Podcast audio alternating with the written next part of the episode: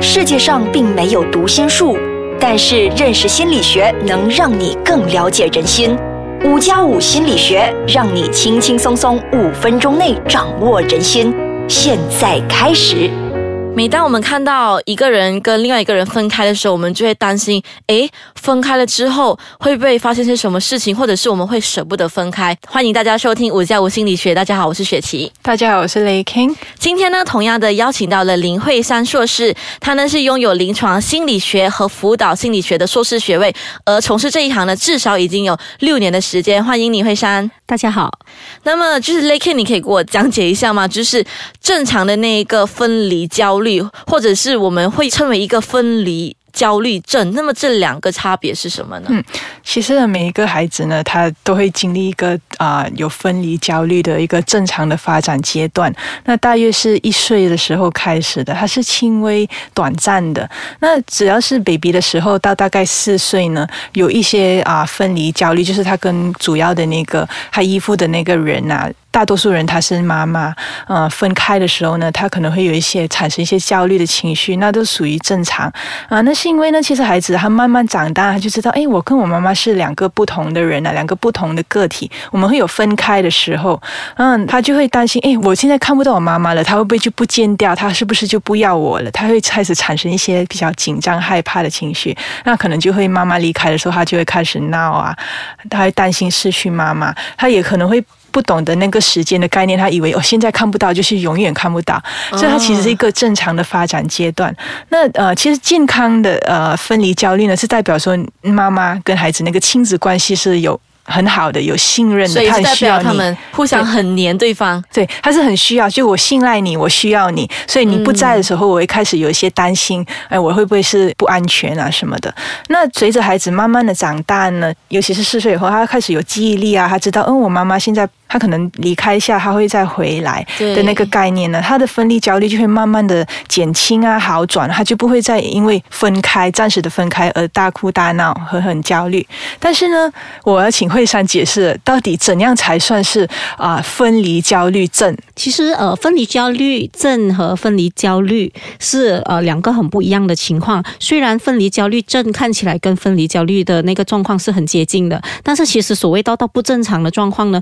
是因为这个分离焦虑症是已经不是在所谓的那个正常的时期，也就是婴儿时期到四岁之间发生，它比较多是在六岁到九岁之间发生。也就是说，孩子已经明白说妈妈离开。开并不是永远的离开，或者是妈妈要抛弃他，但是他依然会有这个焦虑的情况在，他可能会哭闹啊，可能会争吵啊，呃，不想要妈妈离开等等的状况。然后呃，这个状况呢，如果他能够维持超过一个月的时间的话，其实就已经是属于分离焦虑症了。如果是普通的分离焦虑的话，他也许像是他去新的学校、新的环境的话，也许会发生。但是那个状况如果是在一两个星期里面就能够好转的话，那个其实是属于正。常的分离焦虑，但是如果超过一个月，就是呃分离焦虑症的那个状况了。一般上呢，我们可以用八种的症状来去看，然后只要他们符合三种以下的症状的话，就已经是属于分离焦虑症了。包括说他对离开或者是即将离开家，或者是离开那个依恋的对象，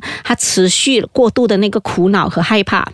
然后第二呢，就是他持续过度的担心会失去依恋对象，或者是担心他们会有危险。然后第三是他担心会有一些不幸的事情发生，比如说可能他的依恋对象会被绑架等等的不见掉。这个其实可以属于过度担心嘛？是，就是他们有很多的那个焦虑状况，就会导致到他们胡乱的去想很多东西。有的时候可能是那个他们看的卡通啊等等灌输他们的概念，甚至有的时候你可以看到是其他人去恐吓他们。让他们说妈妈不要你了，等等，这些都会让他们胡思乱想。所以就是他看不到那个人，他就会开始害怕了，是这么理解吗？是。然后呃，第四的症状呢，就包括说他会拒绝出外上课，因为他不想离开他的那个主要依恋者。然后他不能够独处，然后他不能够独自的入睡，或者是离开家的情况下，他就不能够再睡了。然后第七呢，就是包括说他会重复的发噩梦，都是跟分离有关系的。比如说可能他的主要依恋。者，比如说妈妈不要他了，要抛抛下他等等，或者是有的时候是好像妈妈怀孕了，他们会担心说妈妈有弟弟妹妹了就不要他等等。然后最后一项呢，就是他会重复性的投诉很多的生理的那些征兆，比如说他在妈妈要离开的时候，他们会说他们头痛啊、肚子痛啊，这个等等。其实孩子是很常会用这一类的方式尝试要挽留那个主要依恋者的。嗯，那么就是如果他有这些状况，如果他持续就符合了以下三种的话，会给他造成什么样的一个负面影响吗？他可以包括说他不愿意去上学，或者是有时候我们帮他报名一些很有趣的课也好，他们也不愿意去。呃，甚至他们看到有其他的小朋友，一般上他们都是愿意跟他们玩的，但是因为怕离开主要依恋者，然后就不肯跟其他人玩，然后不愿意去睡觉，因为很常有的时候他们大人会用那种方法，就是趁他睡觉快点离开，是，所以其实那个反而会让他孩子很害怕，然后就会选择不要睡觉，因为只要一睡觉，代表着他的妈妈就会离开他了。嗯，那么如果这个成年人和小孩子的，就是分离焦虑症，会有什么样的分别吗？对，成年人也是有可能会患上这个分离焦虑症。那呃，但是虽然成年人可能会有，但是我们在临床上看到还是研究比较少，临床上看到单纯有分离焦虑症的也比较少。通常他们可能又一一病还有可能其他的啊社交恐惧症啊，或者是广泛性的焦虑症、恐慌症等等。那呃，如果成年人要被诊断呢，他要刚才惠珊所提到的那几个症状呢，要超过六个月或以上。就是跟小孩子是小孩子是一个月，对哦，大人要到六个月。对，那如果小孩有分离焦虑症呢，没有得到适当的治疗，他可能长大了，他还是继续会有这一类的症状。对。好，那么长大了之后，就是对象会是自己的丈夫或者是老婆，对吗？自己的另一半，或者有些是自己的孩子，就那个妈妈有分离焦虑症，不想跟孩子分开。是，明白。所以我们先休息一下，待会回来会跟大家说一下，诶，到底是什么原因造成这些以上的因素会发生？分离焦虑症，那么造成这个的原因是有些什么呢？慧珊，呃，一些是遗传的那些因素，比方说父母本身就是有焦虑症的，就是他们也会影响孩子有焦虑症的可能性比较高。是，就是他们情绪上是很焦虑的话，其实是会让到孩子焦虑的。有的时候可能只是妈妈在怀孕的期间是很焦虑的，也会让孩子有焦虑的情况比较高。然后呃，另外一方呢，也包括说比较过分依赖的一些亲子关系，不让呃孩子跟外界接触的那个妈妈对孩子太过真爱、过分的保护，然后比方说有人想要抱他的孩子，他会跟人家说啊啊，不能，我的孩子是很黏我的，人家动都不可以，人家动都不可以那种状况，然后这样子就反而形成孩子会很胆小啊，很依赖这种情况，然后一当跟妈妈分离的时候，当然很容易会出现分离焦虑的那种焦虑，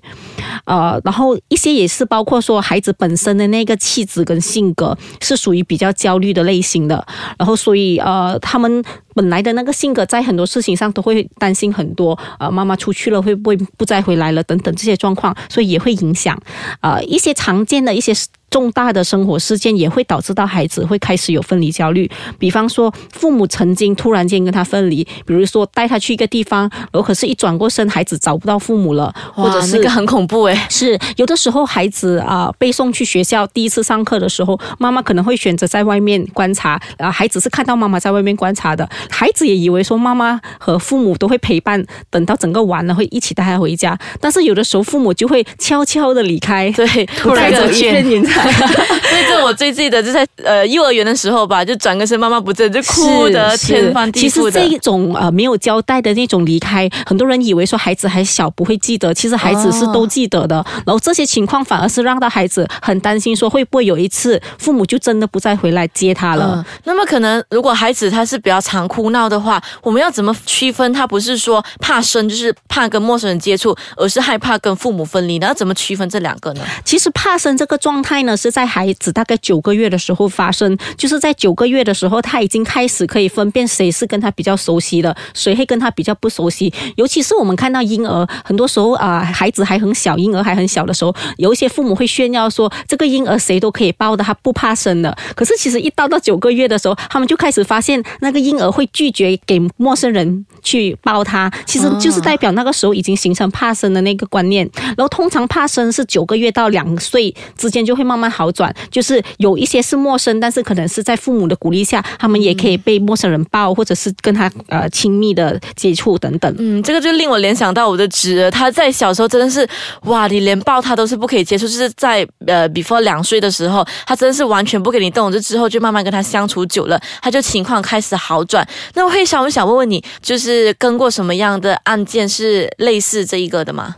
呃，其实像分离焦虑这一种情况呢，我也遇过好几个。然后有的时候是会去到比较严重的，就像我们刚刚所提的例子，他们是在整九岁、八岁的那种状态才开始发生，因为那个时候已经是他进入了大概二年级、呃三年级的那种状态。一般上他们会说，呃，你去幼稚园啊，或者是你去小学的时候，才会有所谓的分离焦虑的状况。到了整八九岁了，还有分离焦虑的时候，父母其实是很头疼的，因为他们每天去上学的时候，他们都会哭闹不要去，对。然后呃早餐不要吃，或者是穿校服摸摸索索，不肯去厕所，不肯起床，甚至是前一晚可能是很迟睡，不愿意配合，然后去到学校可能不愿意下车，然后呃进学校之前还会会有一番拉扯，可能到哦要、好累啊，是，包括可能老师还要出来帮忙把孩子带进去，然后他会哭闹一整天在学校，甚至是干扰整个学校上课的状态。哇，有点像齐天大圣闹天宫。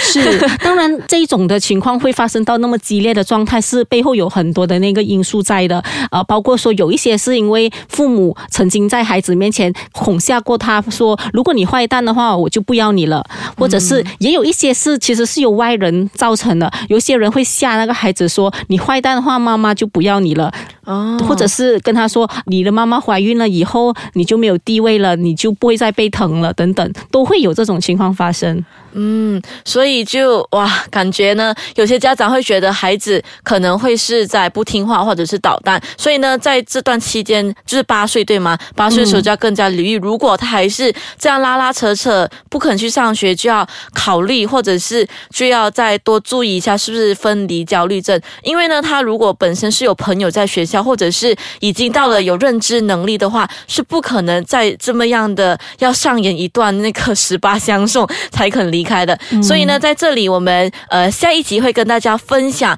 我们要如何去解决这个令人很头疼的问题。那么在这里先谢谢惠山了。那么下一集回来呢，我们同样是有惠山在现场跟我们分享更多的。我们下一期再见啦，拜拜。